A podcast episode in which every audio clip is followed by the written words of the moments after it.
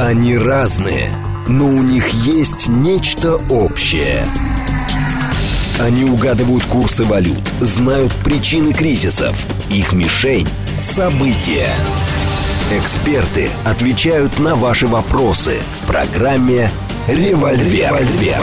Программа предназначена для лиц старше 16 лет.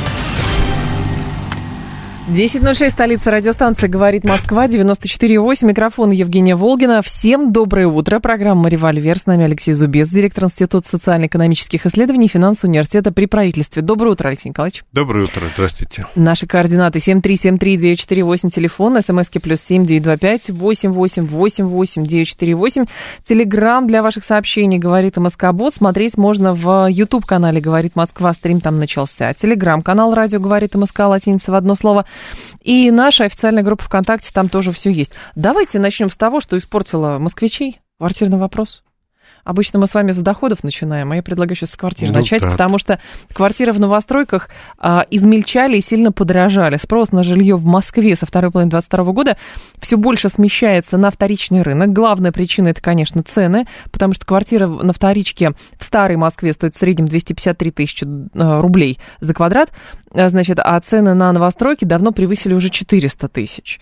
Застройщики планомерно уменьшают средние площади квартир в новых проектах. Если в 2013 году средняя площадь лота была 77,3, а спустя 5 лет уже 68,7, а сейчас а, среднестатистическая квартира Значит, в целом потеряла там почти что 23 квадратных метра, ну и плюс вот эти вот клетушечки тоже продают, говорят, пользуются большим спросом, не знаю, правда, чем. Казалось бы, жилья в Москве много, но это какая-то бесконечная история у застройщиков, то есть надо, надо строить, потому что надо зарабатывать деньги, а, а насколько я понимаю, рынок встал. Ну, смотрите, если мы возьмем там последние данные по ипотеке, то количество ипотечных э, заемщиков у нас в России растет. Значит, народ э, берет ипотеку. Почему, вот, кстати, разница в цене между э, новостройками и вторичным жильем? Потому что есть ипотека. Ипотека, в первую очередь, распространяется на первичное новое жилье, а вот, соответственно, есть там программы, которые покрывают и вторичное жилье тоже, но это скорее исключение. Основная масса ипотечных программ привязана к новостройкам. И поэтому рост, э, имеется рост спроса на новостройки ну, по всей стране. Угу. Вот. И застройщики пользуются этим для того, чтобы поднимать цены. А вот, и в результате получается разрыв между вот, новым жильем и вторичным, вот как раз на эту сумму, равную ипотеке, да, стоимости ипотеки. Поэтому рано или поздно должна была возникнуть, она возникла ситуация, при которой, во-первых, а, цены, ну, если брать Москву, они запредельные, и, в общем, я плохо представляю... Ничем не обоснованы, да, фактически? Ну, смотрите, вопрос, э, чем обоснованы цены, они обоснованы спросом. Если есть люди, которые хотят купить жилье в Москве, ну, соответственно, вот это и есть обоснование. В каком ну, объеме? Потому что э, просто же недавно тоже была статистика, что рынок э, первичного жилья встал. Помните, в конце года была статистика от Дома РФ, что из объема построенных там что-то 43% стоит. Да, есть такая проблема. Ну, вот э, и плюс к этому у нас есть еще вот как бы, ну, опасения людей влезать сегодня в ипотечные кредиты, потому что в стране не очень понятная, не, не очень предсказуемая на перспективу экономическая ситуация. Угу. Вот. И плюс к этому Центральный банк, который действует независимо там от застройщиков, а начинает ужесточать условия предоставления кредитов. А Центральному банку не нравятся всякие игры там в ипотеку там с нулевой ставкой, которая на самом деле не нулевая, а гораздо выше, но просто вот э, надбавка, она спрятана в цене квартиры. Фактически это обман потребителей.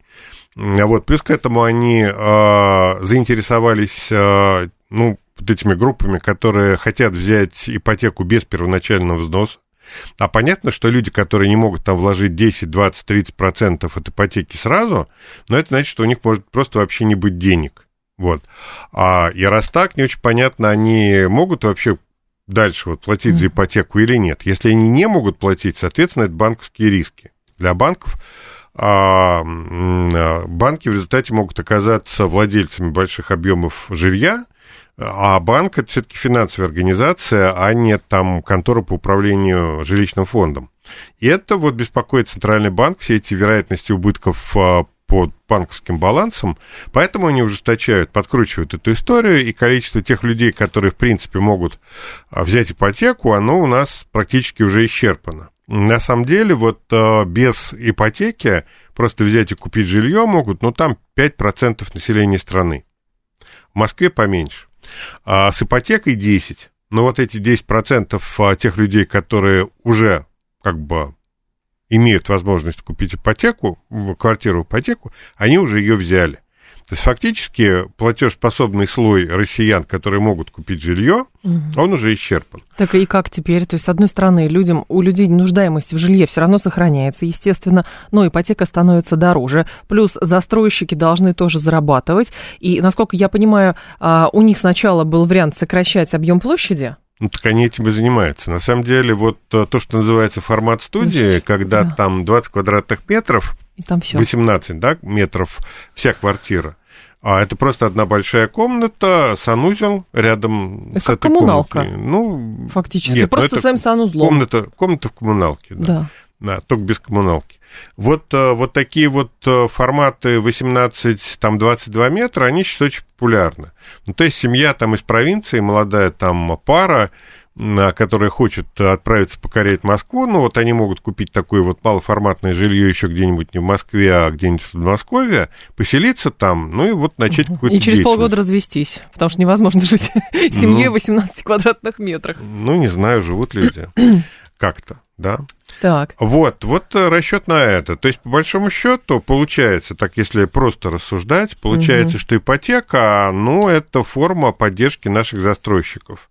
И материнский капитал тоже, кстати. Вот если мы говорим об, основ... об основных направлениях расходования материнского капитала, там 70 или 80% всех а, вот как бы сумм, выделяемых на материнский капитал, возвращаются застройщику в качестве платы за жилье. И отсюда возникает вопрос, материнский капитал это вот затея для чего? Для того, чтобы поддерживать застройщиков или молодые семьи? Ну, и те, и другие, получается, в плюсе, потому что молодые семьи получают а, как бы какое-то послабление в а, возможности иметь да, жилье, нет, нет, а застройщик вот, деньги. Смотрите, цены на недвижимость растут, то есть mm-hmm. в нормальных условиях эти семьи платили бы, но там а, 10-20% меньше за то же самое жилье.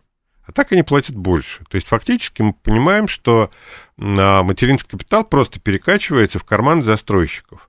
И если вот ездить по Москве, там вот любой э, свободный э, кусок земли в Москве застраивается вот этими огромными там 20-этажными коробками. Uh-huh. Они внешне очень красивые, но изнутри это кошмар. То есть, ну, поним... есть понимание, что там нет ни территории, нет ни зеленых каких-то насаждений рядом с ними.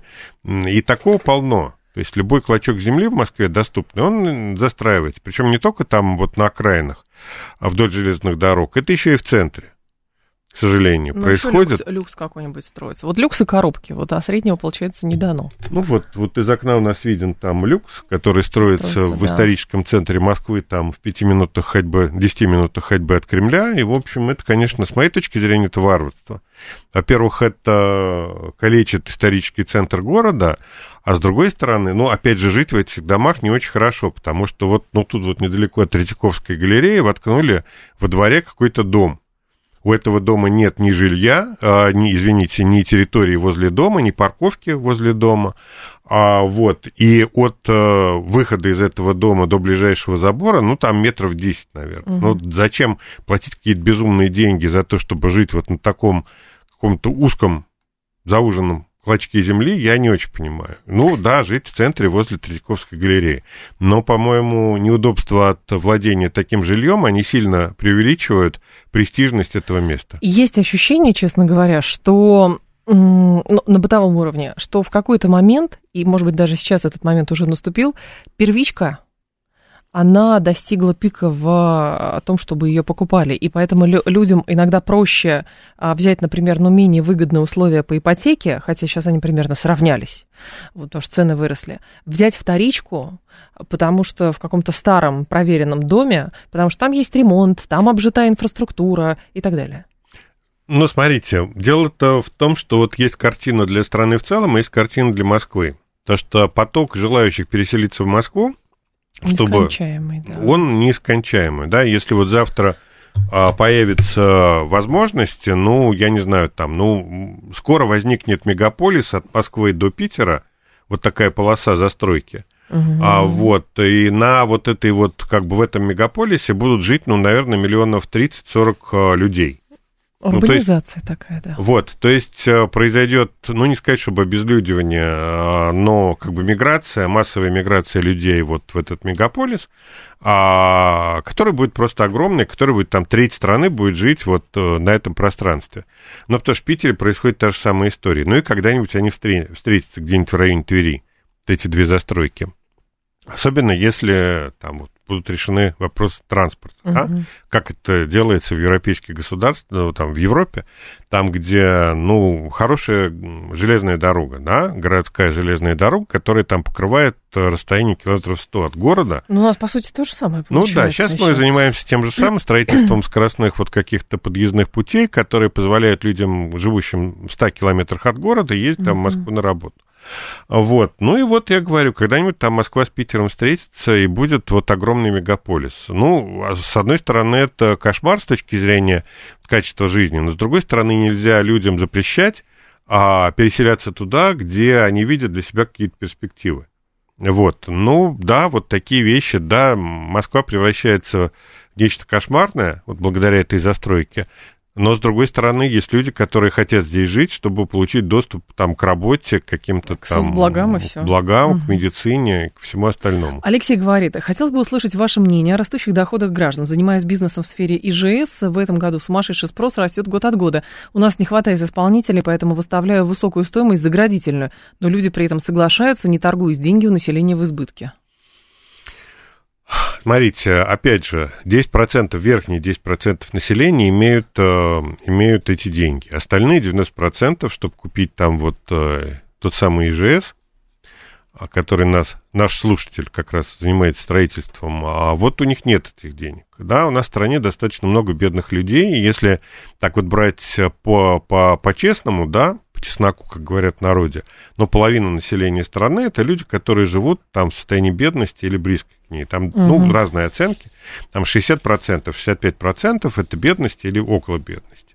Значит, вот над ним там средний класс, нижний средний, потом средний класс, и вот верхняя часть среднего класса это те люди, которые могут купить квартиру. Их там 10%. Вот, вот эти 10%, они как раз вот э, пытаются а, переселиться и купить э, жилье, ну, я не знаю, нас, наш слушатель из Москвы, а, вот, если, то тогда, соответственно, это мы говорим о Москве, о переселении в Москву. А действительно, вот сегодня а, Москва это место возможностей. В Москве очень низкая безработица. В Москве практически нет безработицы. У нас по стране там 3,5, там 3%. В Москве там меньше двух. Это значит, что любой, кто сюда приехал, может Найдет найти работу. работу. Да, причем, наверное, не самую низкооплачиваемую. Вот, это привлекает людей в Москву, а обилие возможностей. И вот как раз эти люди раздувают угу. рынок. Но, опять же, еще раз э, могу повторить, но осуждать их как-то, в общем-то, рука не поднимается. Паспорта отбирать, да. Да, вот и как это было при советской власти, когда там нельзя было приписаться в, Москве, в Московской области там, или в Москве. Ну, было такое, да, в результате там люди селились в Александрове, а вот столица 101 километра, до которого ходила электричка из Москвы. Ну вот там селились люди. Была такая история. Сейчас этого, слава богу, нет. Но при этом, а, как, из, как бы, исходя из объемов застройки, определить тренд экономического развития? Потому что, например, вот новость. Бывшие промзоны Москвы новые точки притяжения. Москва перестроит еще 7 бывших промзон вдобавок к ранее анонсированным 130, входящим в программу комплексного развития территории индустриальные кварталы. То есть жилья космически много становится. Вот а, это те самые, да. извините, это вот те коробочки. самые вот коробочки. коробки, да, угу. человейники, которые возникают там не в Новой Москве, они возникают там в старой, ну не старой, да, относительно старой Москве. А производство, а что, как бы Производства там нет, куда? ну был ЗИЛ, нету больше ЗИЛа, был у нас да. серпомолот. Я угу. вот в молодости своей помню еще работающий завод, э, который там дымил, а вот сталь там делали, какую-то специальные сорта стали. А это было вот относительно недавно, на моей памяти. Сейчас а, там вообще ничего нет а сплошные вот эти вот 20-этажные коробки. Но люди-то переезжают, потому что они понимают, что работа будет. То есть, получается, как бы число людей не уменьшает шанса найти работу. Ну да, появляется работа. А, вот, а, ну, есть, опять же, госслужба, есть бизнес, всякого рода бизнес, который угу. в Москве там концентрируется. И, в общем, вот безработица, она не растет в Москве, несмотря на то, что большое количество сюда приезжает. Ну, во-первых, в Подмосковье, мы понимаем, там каждый день там не менее двух миллионов, да. двух, двух с половиной миллионов человек приезжают каждый день на работу. А вот, то и плюс к этому вот Москва, да, растет. Э, не по дням, а по часам. Не по дням, а по часам вот за счет этих коробок. И на самом деле это очень некрасиво и неприятно. Вот когда мы понимаем, а, что Москва используется как, а, ну, машинка для делания денег, для печатания денег без расчета перспективных как бы последствий вот такой варварской и массовой застройки. Но, с другой стороны, а, если обратить внимание на то, как э, получается, а, пытаются люди а, обработать, а, там, и компании тоже, территорию там в радиусе 200-300 километров от Москвы, то получается все равно какой-то бизнес, там тоже какие-то отели появляются, какие-то там зоны отдыха появляются, какие-то небольшие производства появляются, там теплицы, фермерские хозяйства и так далее. То есть, ну, в принципе, как бы децентрализации не происходит, но, по сути, какие-то точки еще притяжения возникают. Разве нет? Да, конечно, деньги, они имеют э, как бы свойство диффузии, да. Осваивают эти осваивают, места, да, да, осваивают ага. территории, да, действительно, подмосковная, вот там, в пределах 100 километров от Москвы, Московской области, она живет за счет москвичей, которые, да, приезжают тратить деньги. Ну и за счет каких-то бизнесов, просто потому что Москва рядом, ну даже если это не Москва, там, я не знаю, Калуга угу. или Тула.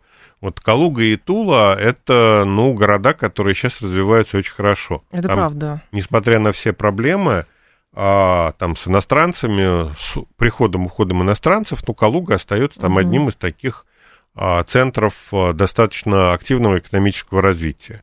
А вот, ну, что это такое? Это проявление того, что вот какие-то там деньги из Москвы притекают туда, и там возникает производство. Та же самая история там в Брянске. А вот, ну вот в Смоленске несколько хуже с этим. Вот как ни странно, почему-то вот деньги до Смоленска не доехало. В моем ощущении. Еще, еще, еще не, не доехали, да. Хотя, на самом деле, тут западное направление, которое должно развиваться быстрее, чем другие. Ну, просто, наверное, там местные власти пока не дорабатывают.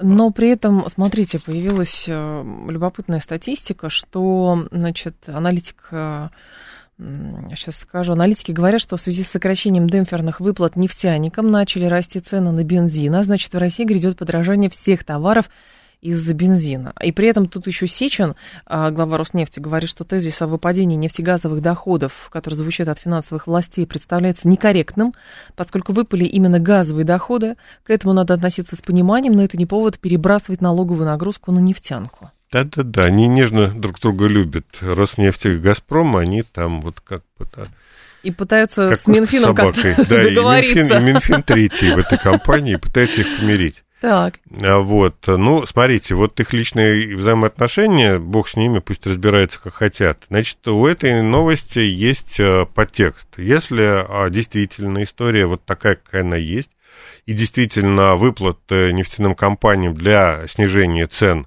бензина на автозаправках, они будут уменьшаться, скорее всего, так оно и будет, а это значит, что бензин будет дорожать. Если бензин будет дорожать, э, в стране будет инфляция. А почему-то бензин должно быть меньше на заправках, я не, пойму. Нет, его будет столько же, но будет дороже. А, все. Бензин будет дорожать.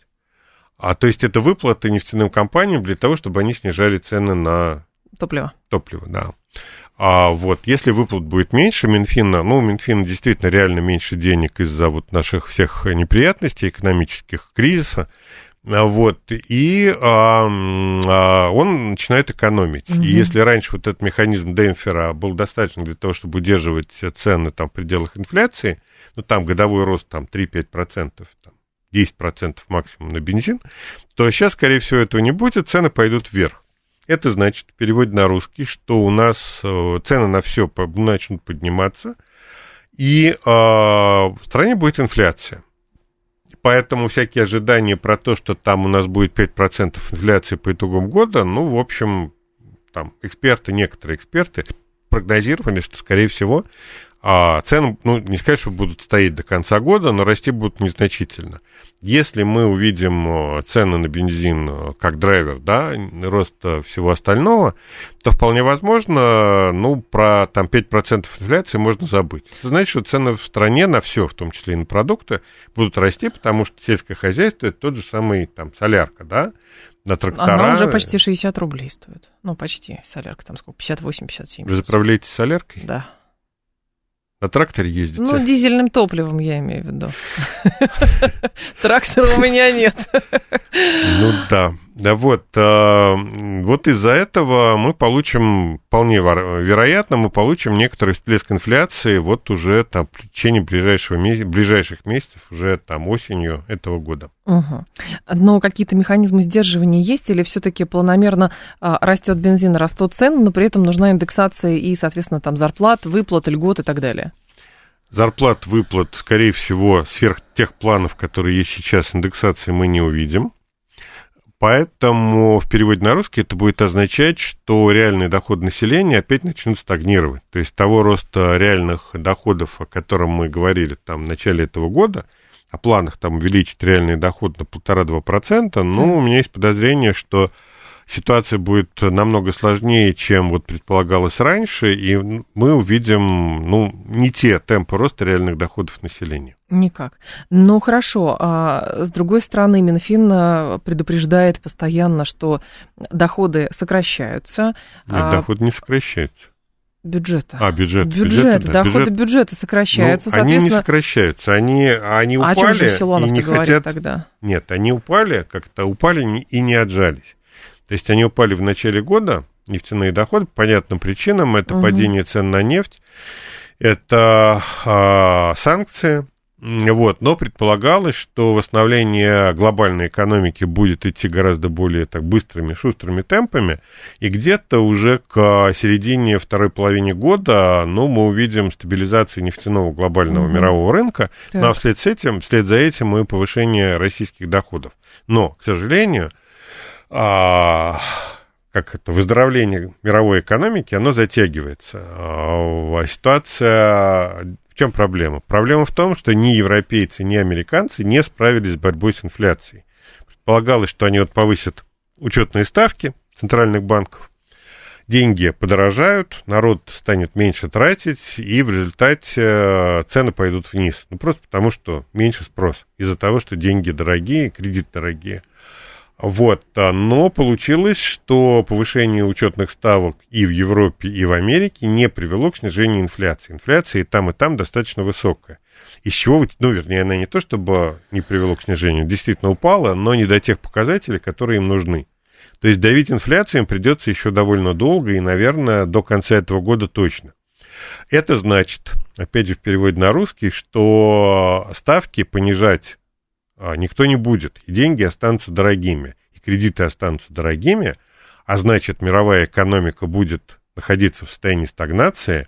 Это значит, что потребление нефти, а, керосина, бензина и всего остального, включая уголь и дрова, а, вот все это расти не будет. А раз оно не будет расти, это значит, нефтегазовые доходы России тоже будут стагнировать. Если они будут стагнировать, а бюджет не будет наполняться ну, нужным количеством денег. И э, возникнут проблемы с дефицитом бюджета. Ну, вернее, не возникнут, продолжится. Слушатель говорит, спрашивает, мы на, достигли дна, уважаемый джекпот, 10.30 в Москве, пока еще вот рановато дна, мне кажется.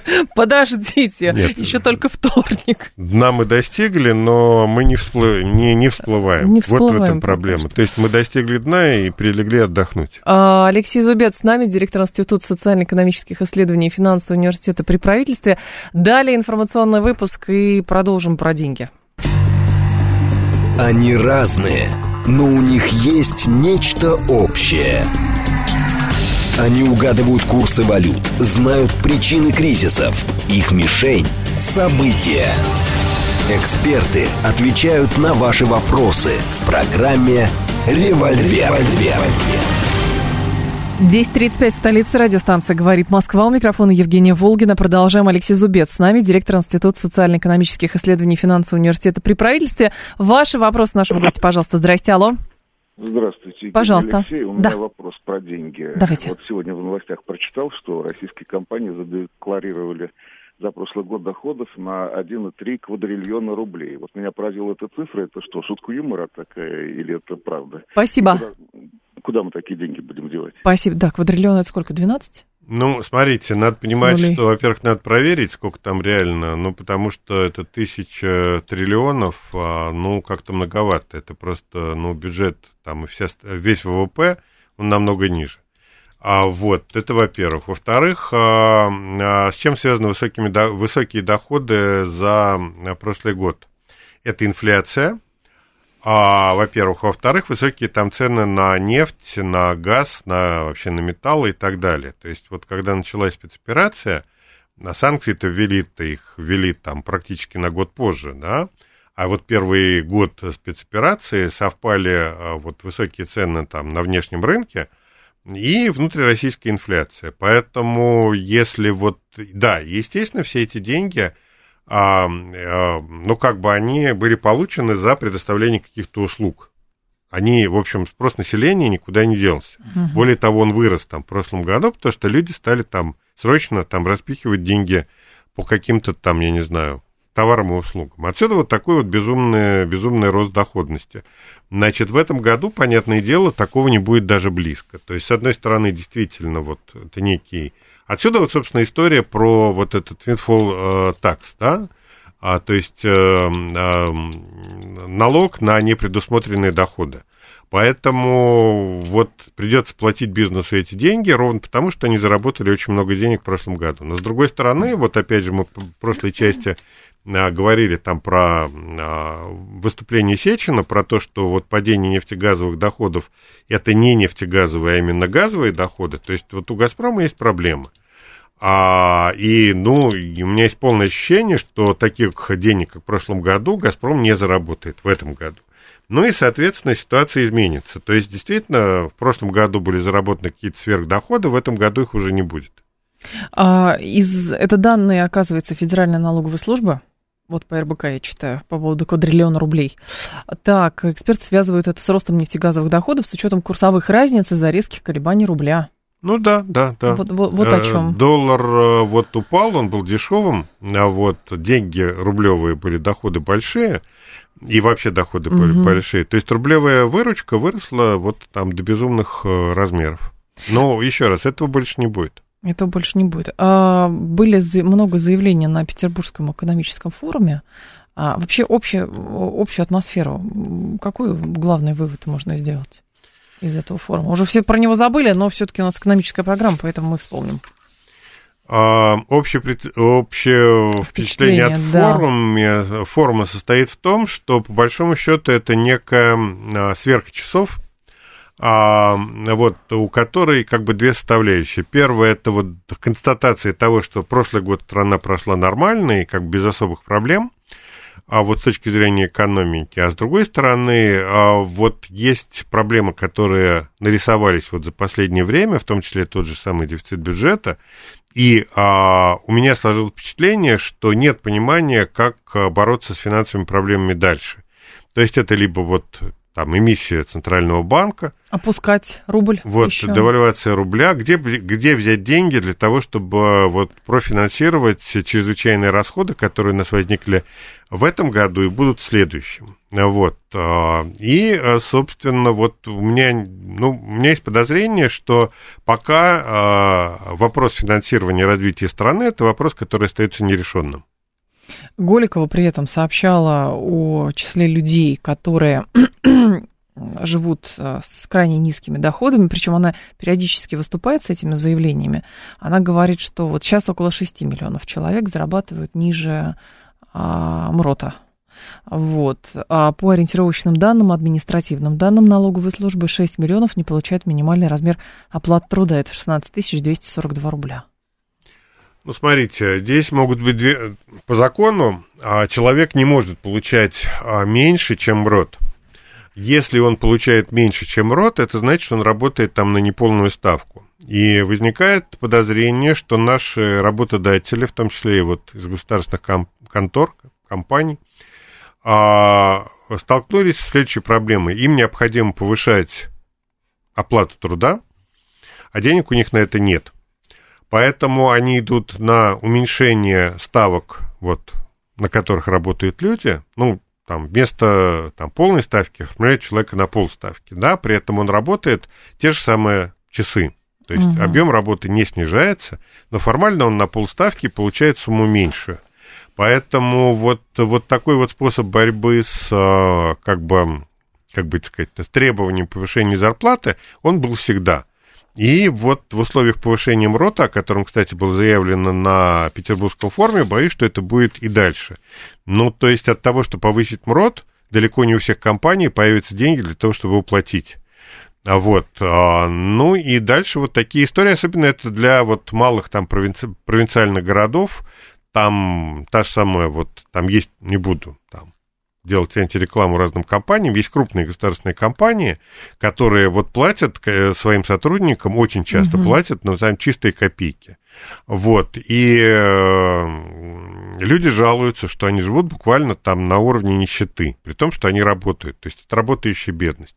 А вот то, что зарплата работников меньше МРОТа, ну, это вот как раз следствие того, что у компании нет возможности платить, они оформляют там ставки там, наполовину, в результате, а объем работы вот остается прежним. Получается вот такая некрасивая и неприятная история. За этим надо следить, и бюджет тех компаний, которые вот как раз занимаются такими а, вещами. нехорошими вещами, за этим надо следить и наказывать.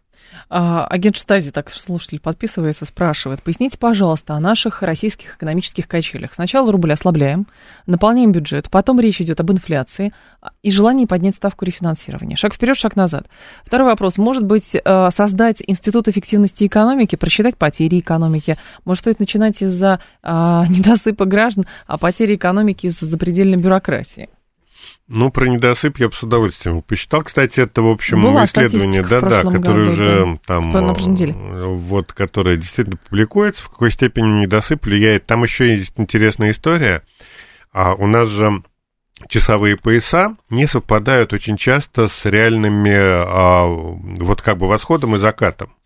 И в результате жители территорий больших территорий оказываются вот как бы в часовой зоне, угу. которая не совпадает с реальным климатом, который вокруг них. Ну, вот.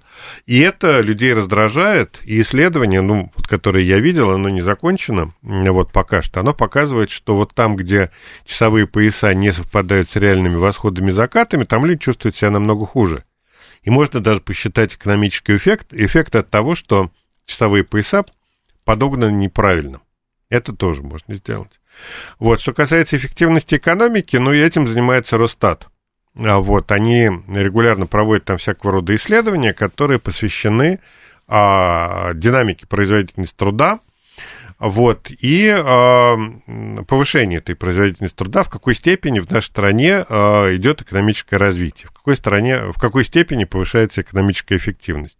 А насчет качелей, ну да, это динамическая история а, вот начинается там спецоперация, да, она же у нас внеплановая, да, она в планах в России не стояла, а вот а, начинаются санкции, которые тоже в плане правительства не числились, вот. А, надо на это реагировать. Реагируют как? Ну вот там заливая деньги в экономику. Следствием залива денег в экономике является инфляция. В результате Центральный банк, опять же, там чешет репу, как говорят в народе, угу. и думает, что с этим делать. Ну вот есть возможность там поднять ставки и а, а, сбить инфляцию. Что будет результатом таких действий Центрального банка? Торможение экономики, тоже понятно. С одной стороны. С другой стороны, вот доходы, те, которые а, получают люди при повышении ставки, они будут обесцениваться медленнее, потому что инфляция будет ниже. Ну вот, а дальше возникает как бы выбор наиболее приоритетных важных задач. Что решаем? Какую задачу, какой пожар мы тушим первым? Вот, в результате дальнейшее развитие экономики зависит от того, куда вы бросаетесь спасать там ситуацию. Ну, вот такая история. Понятно, что она динамическая, потому что события происходят непредусмотренным образом. Слушаем вас. Здравствуйте, алло. Э, добрый день, Пожалуйста. Игорь Москва. Да, Игорь.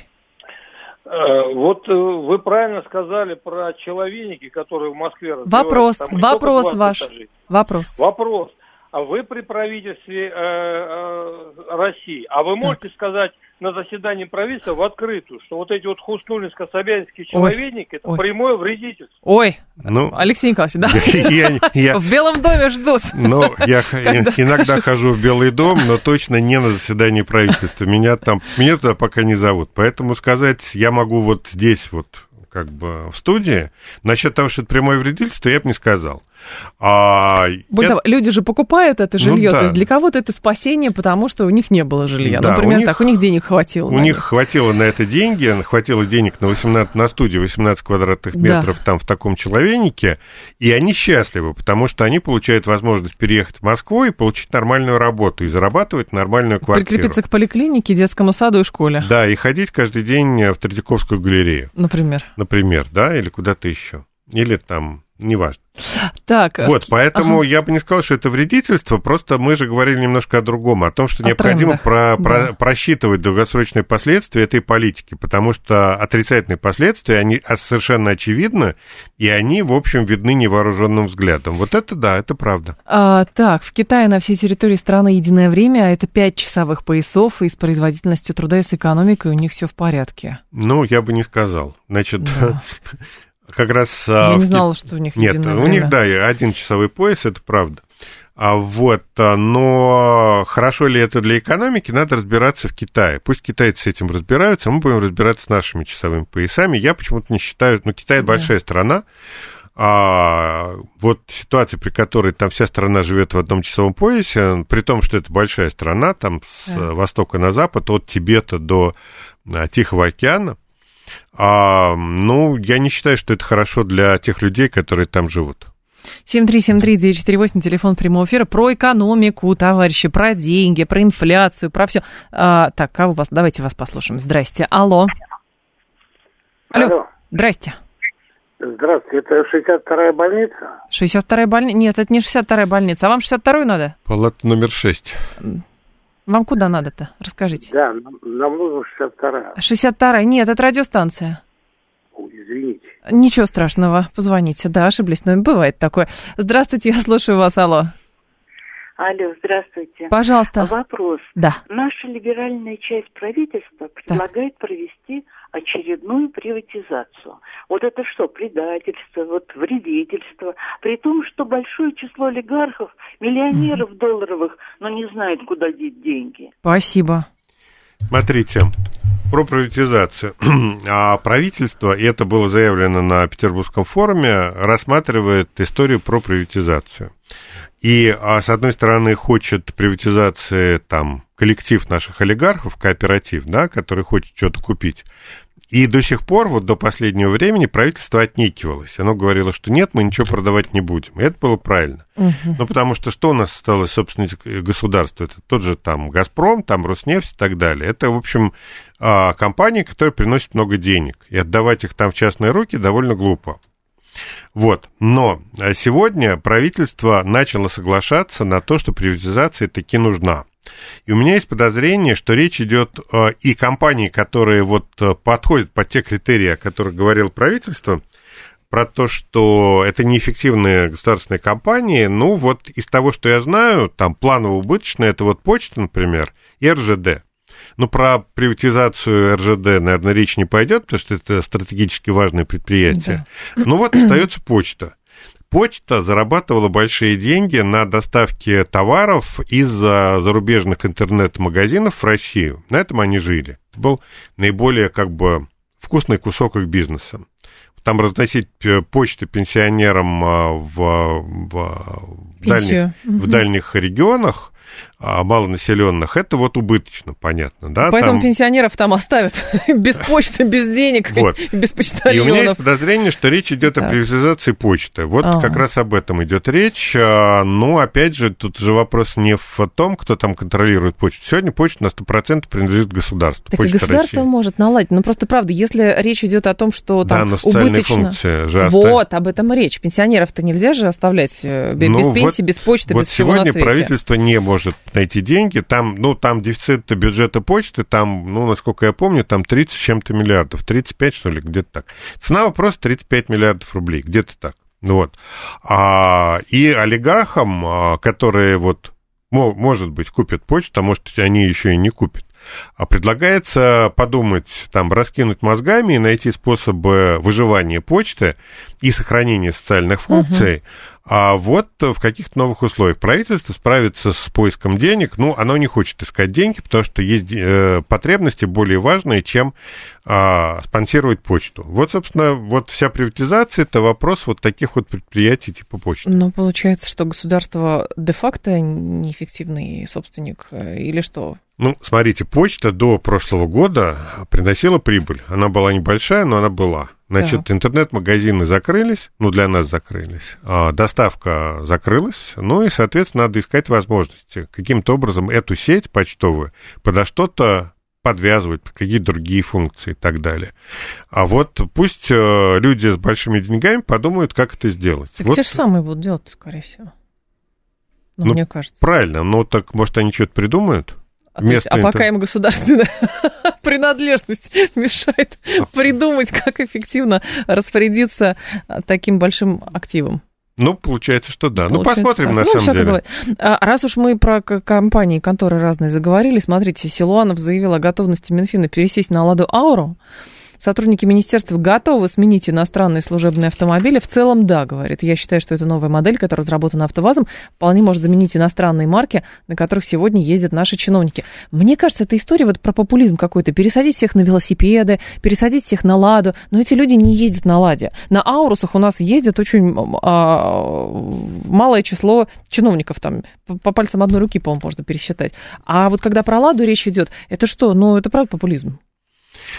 А, ну, я думаю, что на Ладу они, конечно, не будут пересаживаться. Скорее, они будут пересаживаться на тот самый Аурус, а вот, который ручной сборки и который стоит там... Как крыло самолета. Примерно, да, как крыло самолета. Ну, вот на Лубянке, возле одного из ведомств, которые там выходят на Лубянку, стоит регулярно вот этот Аурус там. Наверное, он принадлежит министру, который там этого министерства начальник, вот он там стоит. Демонстрация выставки, там выставка достижений там, народного, вот, народного хозяйства. хозяйства. Да, вот мы умеем делать такую машину. Поэтому, если Силуанов там и другие захотят выбирать, на что они садя, пересядут. пересядут, ну, скорее всего, это будет не Лада, а вот Аурус, да, действительно, вполне. Почему нет? Ну, да, вот... А мы... про Ладу-то зачем? Ну, то есть я понимаю, что, например, как правительство Москвы, как бы идея была какая. Вот сейчас запускаются эти китайские автопром, Москвич там и так далее. Вот, а, и, соответственно, там часть в каршеринг уходит, часть такси уходит. То есть там, наверное, целенаправленная закупка происходит. Я так понимаю, что идея, если пересадить на Ладу, значит, тоже должна быть целенаправленная закупка. Ну, как раньше у разных ведомств там Toyota стояли, как на подбор, небольшие, дешевенькие вот, или Nissan. То же самое с Ладой можно сделать. То есть это драйвер для развития производства. Ну да, да, это правда. Централизованные закупки, ну, а была инициатива не так давно о том, чтобы а, запретить для такси закупать машины иностранного производства. То есть а, вот такси, каршеринг и так далее, только российские марки, угу. ну да, включая там китайские, да, китайского производства на территории России. Но почему нет? Очень хорошая идея. Это будет поддержка для вот тех э, компаний, которые пришли сюда на место ушедших иностранцев и э, пытаются там производить что-то для того, чтобы занять их место. Почему нет? Хорошая поддержка.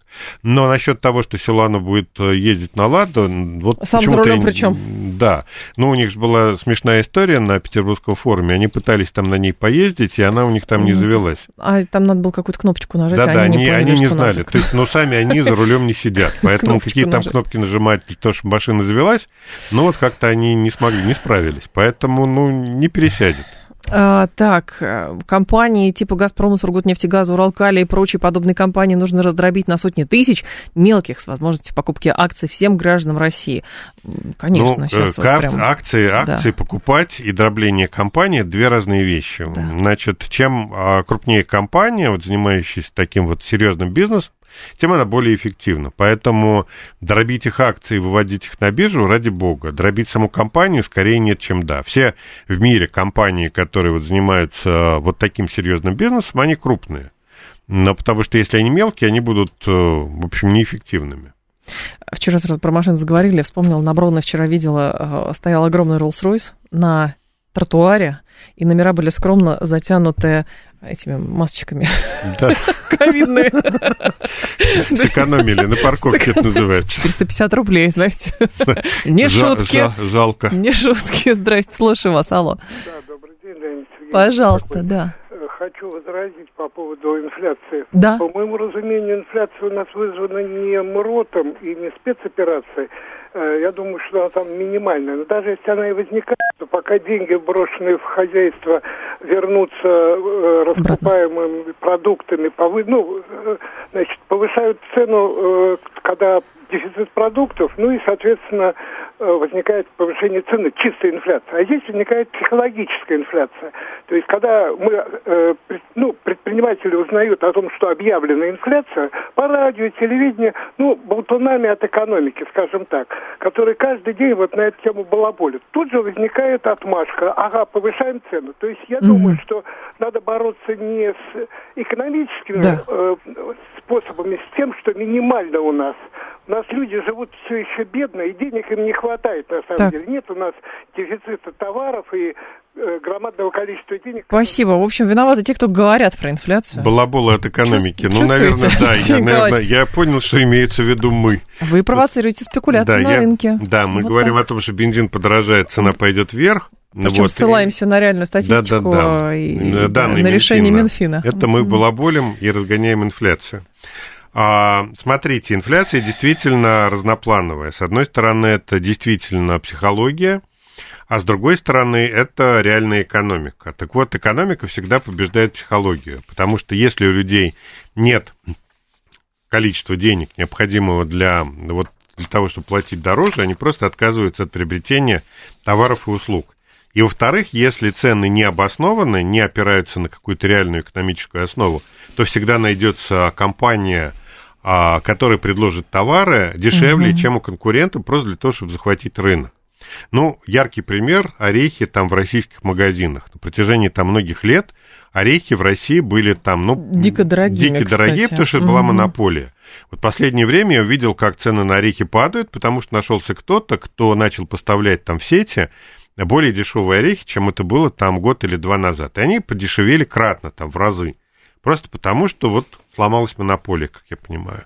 Вот. Так что на самом деле а, а, значение психологии Мгм. для инфляции, оно действительно имеет место быть, но его значение не надо преувеличивать. Все-таки основа инфляции – это экономика, а не психология. А Было заявление, наверное, дней 10 назад, может быть, неделю назад, министра финансов США Джанет Йеллен, она признала, говорит, что а, монополия доллара и использование доллара Соединенными Штатами Америки в качестве санкционного а, механизма а, провоцирует то, что от доллара стремятся избавиться или доллар стремятся разбавить. Это к вопросу дедоларизации. То есть даже в Америке признают, что тренд такой есть. Ну, если честно, в отличие от Джанет Йеллен, я этого тренда не вижу.